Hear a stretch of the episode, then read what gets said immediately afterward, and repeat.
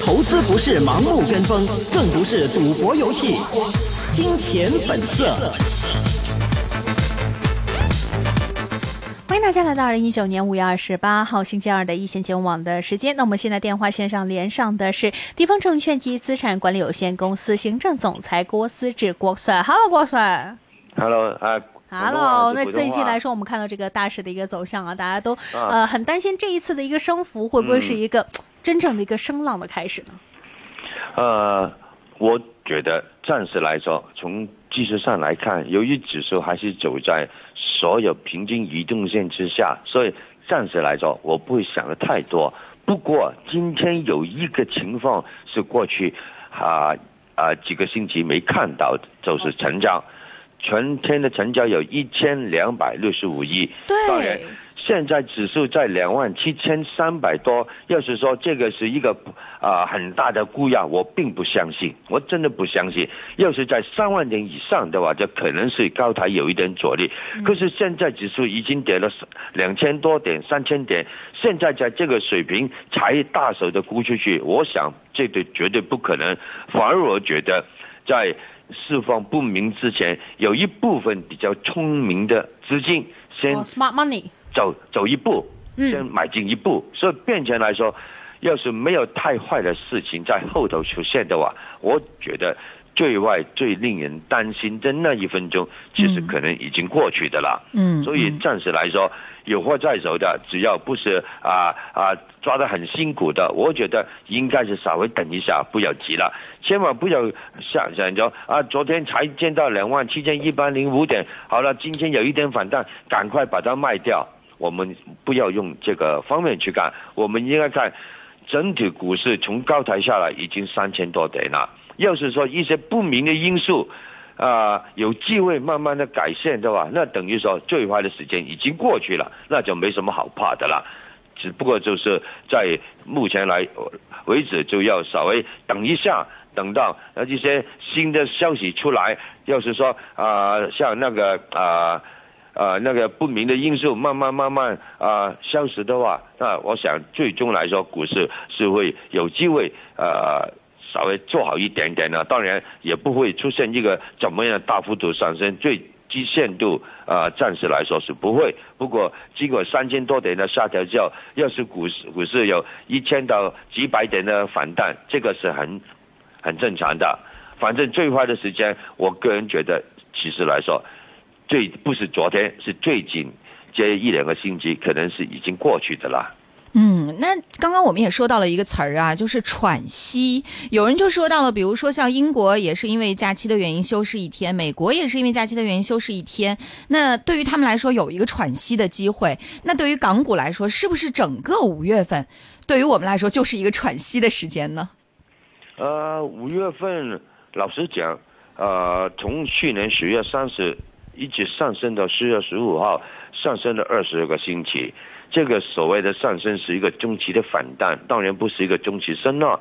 指数从两万四千五百四十到那个三万零两百八十点，也上升了五千七百四十点，所以需要稍微四到六个星期的消化跟整固，本来就是很正常。只不过期间出现一个中美的贸易相关的问题，所以变成来说，在这个月下来，其实跌的幅度也蛮厉害的。从这个月三号的高位三万零八十一点到昨天的低位两万七千一百零五点，一个月下来指数是下调两千九百七十六点。当然，从技术上来看，这个是跌得太太过分太多了。不过，我觉得，呃，从另外一方面来看，就是因为有这个中美贸易相关问题，股市跌得那么明显，大家才会有机会在这个比较低的水平进行一个中线的布局，对不对？对像一个月之前 还是在三万点以上，你买也好，不买也好，反正指数在三万点，没有什么便宜的股份可以买到。可是现在不同了。现在是两万七千多啊！不要看股份在低位好像有一点反弹，大家要啊、理解，就是很多股份从高台下来已经是二十到三十个 percent，像腾讯四百块钱最低降到三百一十六块钱，一个月多一点时间，每一股下调了八十四块钱。嗯，要是从这方面来看的话，这个是一个中线布局的机会。不过当然，千万不要抱着我今天买，我明天就要赚钱，看看啊买哪一只，看看要买多少而已。这个心态是最好是不要，因为今天跟明天可能还是比较反复嘛。就是啊，这个下调了两千九百七十六点，就算是做淡的，在这个水平，它也是会稍微啊停一停步嘛。因为现在这个水平在沽空的话，承担的风险真的不少的啦，所以。最快时间要是要过去的话，现在这个水平大家就不要看得太淡了。至于五月份是穷是没办法，就是六月会不会绝，要要看看到底后一个阶段就是这个星期下来有什么消息要出来，要是相对比较好的，啊，绝的意思我是觉得买也不知道买的对不对，卖出去也舍不得，那变成来说。啊，没有得卖，也没有得放出去，就算是啊，股市怎么样也赚不到钱，赚不到钱就可能比较绝。不过其实来说，五穷六绝是传统的思维。要是股市要六到八个星期的调整也好，怎么样也好，最低限度这个星期过去，在六月最初的一几个交易天，股市可能还是反复而不明的。所以啊，买了太多的话。心里面其实来说，还多少还是有一点点压力的。对，这周结束，其实我们也看到这一周正好是五月的最后一个交易周的最后一个交易月的一个结束。其实既是呃周 K 线的一个收尾，也是月 K 线的一个收尾。那您觉得就五月份而言，呃，刚刚也说到了这一周，我们再看一看，您觉得五月份的最后的收官是会比较平静呢，还是说有可能还会啊后面几天也许会有一些，并不是特别乐观的这种现象会出现呢？我觉得呃，就算是反复下调的空间也不会太多，因为这个已经跌了两千九百七十四点了嘛。反正现在像中美的贸易相关问题，你跟我都已经知道了。华为啊，给美国的抵制，你跟我已经知道了。除非有更坏的消息出来，不然的话要怕的已经怕过了。现在慢慢慢慢大家消化过后，就不会太担心了。我也觉得中美贸易相关问题到最后。美国是赢不了多少，中国就算要亏也亏不了多少，所以变成来说问题是有，可是并不是很严重，所以变成来说投资市场慢慢慢慢就会消化过来的了。好了，明天就这个期指转仓的高峰日，下个下下一个交易日是星期四是期指结算日，既然指数在这个已经回调两千九百七十六点，刚才提到。就算是做淡的，在这个水平，他也不会冒这个风险，在这个水平比较低的时间去做一个投机性的沽空的活动。就是愿怎么样做，起码在这个月的期指结算过后，下个星期就是六月初再看情况而定。毕竟这个月说真的，要是做淡的，已经是赚大钱的了。现在就是一步一部分回补，有一部分等待期指转仓的时候，看看怎么样布局下一个月应该怎么样做。要是没有什么特别坏的消息的话，就算六月份有进一步的啊反复而再往下走的话，幅度我个人觉得也不会太多，因为要跌的这个已经跌过了，剩下的怕的已经怕过了，不怕的就是不怕。要是抓着腾讯，抓着其他的股份呢？问问投资者，很多都舍不得卖的，放在一边算了，看看情况怎么样。那既既然这样子，那个抛售的估价就算是有，也不会太多嘛。嗯。所以我觉得，啊，五穷是没办法改变的了。可是六月份要是要绝的话，只是在月初。啊，这个月中之前可能还是有一点波动，比比较不明。当然，最后还要看看中美贸易相关问题那个进度到底是怎么样呢。嗯，其实您刚刚说到两句话，我也想替我们投资者再追问两句啊。您说到了，就是要看下一步布局到底应该怎么去布局，到底应该怎么做，那这就是关键了。呃，刚刚其实我们也看到，在五月份整个虽然说大势不好的情况之下，但是有一些板块曾经在盘面当中有过一些比较凌厉的涨势，比如说我们看到的像猪周期，在五月初的时候是有过一波涨幅的。嗯，再比如说像五 G 概念，虽然说大幅的下跌，现在看起来很不好，但是在五月初的。时候也是有过涨幅的。再比如说今天盘面当中的汽车、稀土。这样的一些板块，那就投资者而言，接下来要进入到的六月份，目前相对比较确定的、可以确认的，或者说已经有一些新的政策法规出来的这种行业的确定性比较明确的这种方向，有没有出现呢？有有，就是汽车相关的板块，政策已经出台了。不要忘记，大部分呢，世界相关股份在高台已经回到了二十到三十个 percent 了。当然。呃，在内地，大家应该了解一下，经济一向是受由那个出口啊，那个固那个呃那个固定投资那跟那个内部需求去推动的。那出口现在没办法啦，受到美国的那个影响，所以这方面的确是有一点不明的。我们这个板块暂时不谈。可是，要是维持六到六点五 percent 的经济增长，政府一定要维持固定投资那个内部那个内需的板块这两个重要的那个支持的据点的。像内房，它有打压，可是就是不允许你去炒卖。可是它并不要是要把房价压下去嘛，压下去对经济、对内部那个消费都有一个负面的影响。政府一定不会这样子做。另外，汽车工业。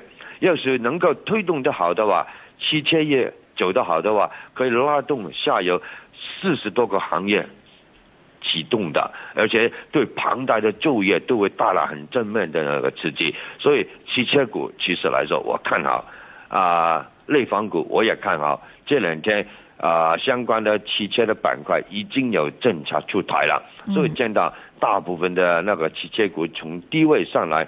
都出现一个明显的反弹，不过当然，要是啊喜欢啊很小幅度的那个短线炒卖的，这个是一个机会。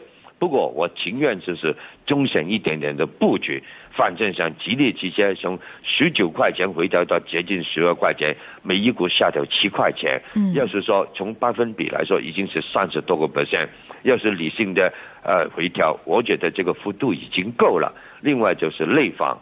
啊，大家要了解啊，要是汽车来说，不一定是必需品的，因为你可以不坐车，你可以坐啊公车，可以坐地铁，对不对？对。可是住的你一定要的，有钱的就买房子，买套间；没有钱的，你租人要租个套间来住的嘛。总得有地方要住啊。对呀，要地方要住的嘛，所以。呃，内房的其实来说就是一个刚需那个板块，而且很多内房股过去一年的销情的相对来说比较理想的，所以要是抱着投机的心态，就是没办法，因为啊政策也不允许大家去炒卖嘛。可是要是市场有这么庞大的刚性的需求的话，其实内房的销情是可以保持的很好的。这优势的，所以要是啊，在中线方面去看，不少内房股最近也回调了不少了。嗯，由于基本面是没有太大的改变，那过一个过那一分钟，大家要去追，那现在好了，便了下来了，为什么要怕呢？当然，怕的意思不是怕的基本面变，只是怕买回来明天还会跌，下后天会跌，所以变成大部分的买盘都比较保守。我的看法就是，不要看短期的波幅。当然要买一万股的，比如来说，你就先买两千、买三千、买四千股，放在一边，守在门口，最低限度你不会错过啊，在低价啊买进的那个机会。要是说心里边怕的，好了，到最后一定要回升上去，你才有信心的话，可是，在那一分钟可能最低的时间已经过去了。嗯，所以我觉得现在来说，有货在手，很多在手的就没办法。只好观望，要是没有货在手，相对资金手抓的基金还是比较多的。嗯，就是一点一点，一小点做一个中线布局。嗯，风险一定是有，可是能够承担的问题不大的。嗯，好，我们再来问两个细分的问题哈。刚刚说到了两个板块，一个是汽车板块，一个是内房股。那对于汽车板块而言，其实有很多的细分，比如说我们最近比较关注的，像新能源汽车，还有呢像吉利的这种整车。那当然还有一些汽车零部件，以及说汽车的一些相关的这种产业链的供应商，其实在香港是都有上市、有涉及的。那对于这些细分的上市公司当中，您会更看好哪一部分、哪一个细分行？行业的这种后市呢？其实有人就说了，比如说像呃整车行业，可能就会受到新能源汽车行业的一个崛起而受到一定的打击。那这个也是此一时彼一时的一个状态。而且我们也知道，总体来说，一八年整个汽车行业是很惨淡的。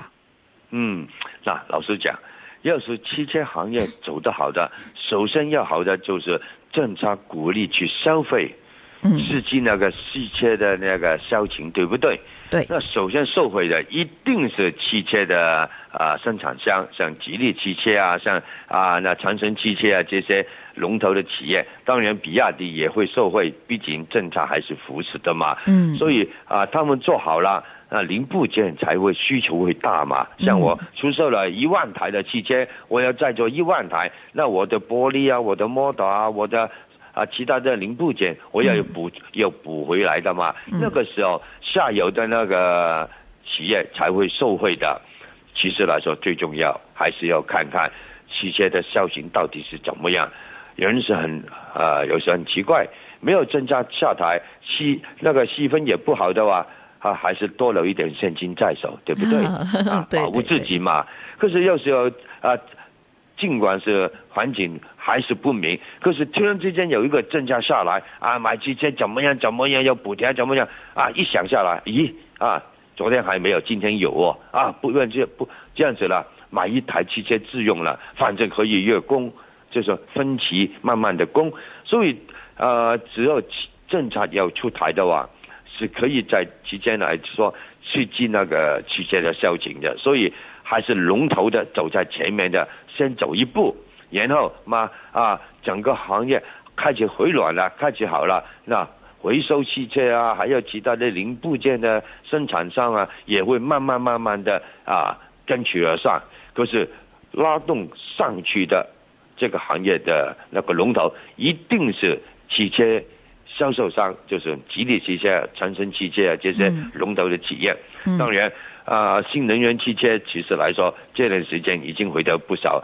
像那个比亚迪，从那个六十块钱到这两天的低位四十四块钱，已经回调了二十五个 percent 了。嗯，要是担心的话，是五十五块钱以上买的担心，不是现在四十块钱买回来的担心。嗯，所以这个价钱只要政策就一直一直出台的话，我敢说汽车业相关的股份最坏。从技术上来看，最坏的时时间已经过去的了。嗯，那再来回到第二个问题上，就是刚刚说到的内房股。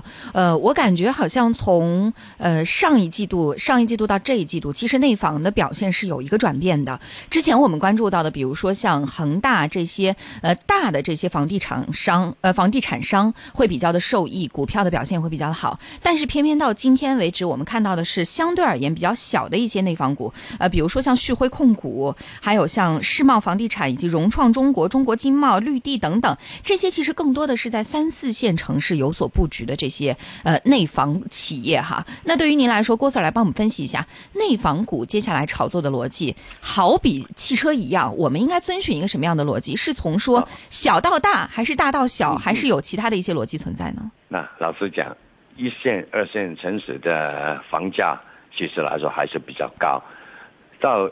啊，二线、三线还可以保持的，毕竟啊，当然房价是有一个差别，可是人流还是相对比较多，消费能力还是比较好。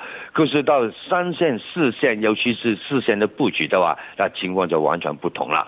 我到过内地一些大概在三四线的城市看过，有一部分内房的发展商，一栋一栋房子盖好了，可是呃，地区的那个基建还没做得太好。所以变成来说，房子是盖好，可是没人住的。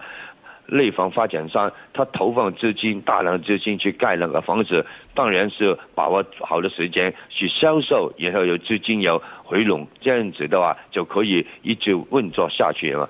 要是说房子盖好了，现在银行钱由于那个房子还没不能够卖出去，那个债就一不断的上升，对一些小的内房发展商来说，这个很大的压力的。嗯可是要是他们要到一线城市去投地的话，他们的财力根本上就跟不上，所以没办法，为只好在三线、四线城市去呃发展一些呃比较低档的那个房地产。所以要是我们作为投资者要买的，最好还是选一线、二线啊、土地的储备比较多的企业做一个投资。当然，债务问题也很重要，像恒大的债是比较重，所以变成股价，我觉得在高台再追下去，好像是还有一点点的啊、压力的。嗯反正像那个六八八中国海外、幺幺零九万人万人之地，这两就是中央企业在财政在各方面来说还是有一定的优势的。这个中线投资，我觉得错不到哪边去的了。嗯。至于有一部分股价是比较小的啊，嗯。小的内房股很股价很便宜，可是大家要想一想，就是因为它大部分投资都在四线的城市，而四线城市的房价，老实讲，一线是十几万、二十万一平方米，对。啊，四线城市是可能是两三千，是。所以这这个分别很大，大家不要贪便宜去买。股市很好很好的时候，可能他们还是有一定的刺激。要是像现在这一分钟为止，我要选的，要挑选第一个投资的，我一定要上龙头的，万科可以选，六八八可以选。还有那个啊幺幺零九可以选，华润置地、世茂这个可以选，龙湖地产也可以选，这些都是比较大的问题不大的，因为它大部分的那个地盘、土地储备都是在一线、二线城市，而且那个销售未来价钱也不会低到哪边去的。这这个我我我我觉得还是买一些龙头的放在一边，啊、心里边感觉比较舒服。嗯，好，那刚刚也是详细的跟我们分析了关于汽车板块和内房板块啊，而且呃，郭算呢认为这两个板块在六月份是相对有一些比较确认的这种呃，可能有一些机会会存在的哈。那郭算，我们再来看一条，其实也是市场当中的一个传言，但是我觉得这条传言是关乎到我们现在的五 G 市场的。呃，有一句话叫做“合久必分，分久必合”，这说的可能就是现在的中国移动、中国联通和中国电信了。那现在市场当中，外媒就有传言说，中国联通和中国电信正在探索合并。那这个其实也是有一些呃外面的这种就是例子摆在这里的，比如说美国，其实我们也看到了之前有 T-Mobile 和其他的一些企业的这种合并。那有人就认为说是强强的联合。那您觉得呃中国联通和中国电信的这种合并有没有可能出现？呃，现在三个最大的就是中移动、联通跟中电信嘛。可是算起来，中移动是独大的，最大是它，它手有手上有八亿多个用户。目前来说，其他的就是中联通跟那个中电信就占比是比较少，很难跟中移动做一个比拼的了。嗯可是要是说中电信跟中联通真的是有一天能够重组合并起来的话，最低限度不会太小，比起那个中移动来说，还是有机会稍微去看看怎么样做。我们看那个市值已经知道了，直到目前为止，中移动是七十块钱左右，还有一万四千四百多亿的总的市值，中电信只有五百三十亿。再看看中联通，那市值也是是两千五百多亿。就算中联通跟中啊、电信合并起来，总的市值也不过三千亿，也不到。中移动已经一万四千多亿，所以变成了就是就算是两家公司合并起来，老实讲，对手是中移动，还是中移动独大的，这是没办法改变。啊嗯。那除了这个之外，还有一个就是今天刚刚我跟明正也讨论到的问题，就是李兆基的这个退休啊。嗯刚刚也说到了，李兆基退休其实也是意味着一个可以说是一个时代的结束吧。对于恒基地产而言，呃，包括今天也看到地产股的整体表现，好像也还是 还是不错的。那两个儿子同时接棒，那刚刚也说到了，一山有可能会不容二虎，那您怎么看呢？呃，两个儿子到底谁是当家？我觉得李先生应该一早已经有安排的了。嗯其实来说，恒基地产的总的市值是上千亿的啦，哪一个大，哪一个第二，其实根本不重要的。嗯大的当然是大的，可是第二也是很大的了嘛。毕竟那整个呃亏误是相对来说比较大，除了那个房地产的发展，还有很庞大的租金收入，往下还有很多很多其他的上市公司的企业，几千亿的黄果。老实讲，做第一的当然是很大，做第二的也少不到哪边去。所以这个问题我觉得不会太大的，反正是两兄弟嘛。至于呃恒基地产来说，其实大家有知道，在土地储备方面，在众多的蓝筹地产股来说，恒基是最多的。在那个新界的那个那个农地方面的储备储备来说，痕迹也是最多的。对，加上有很庞大的那个租金的收入，其实这个价钱不管是四十六、四十七、四十八、四十九块钱也好，都可以做一个中线布局。还有现在买进来有一块三毛一的末期的利息，还有十送一红股，不管是怎么样，啊、当然一年的高位是五十一块零五分，嗯相对现在四十九块两毛来说，相对一年的高位相差只是两块钱，大家不要忘记哦。恒生指数从高台下来已经回到了两千多三千点，而它的股价一直在个高台，显示根本上一直有资金一步一步去买进的，嗯所以要是能够抓在手不放的话，现在这个价钱，我建议大家买一点点中线布局。嗯，好，那再来关注一个今天也是盘面当中有消息的股票，那就是香港交易所。那前面其实已经聊了七零零了，那对于三八八的这个香港交易所，港交所今天最高其实是见到了两百五十八块钱啊。呃，港交所也是因为受到了消息的刺激，而今天在盘面当中出现了一个比较凌厉的反弹。那对于这只股票的后市，您怎么看呢？我看好，真的是看了，尤其是传闻阿里巴巴要回来，要是真的是回来的话，大家想一下，要是他回来的，什么游雄镇啊，什么古镇的交投一定会大的，而且那一分钟市场的投机的气氛也会改善。最重要一点就是庞大的资金流会再度重临股市里边，成交一旦有一千三到一千四百、一千五百亿的话，其实香港交易所股价很轻松的回升到两百七、两百八块。八十块钱基本上不是问题，只要指数是能够回升到呃比较高的水平，嗯它重新建三百块钱，我觉得也不太难。今天的成交有一千两百六十五亿，是一个多月来没见过的了。所以香港交易所股价这两天是上升的比较快，可是我觉得还是看好。当然，这个是从中线方面去看。不也不是说今天买明天赚三块钱我要走，不是也等在炒卖方面去做一个估计哈。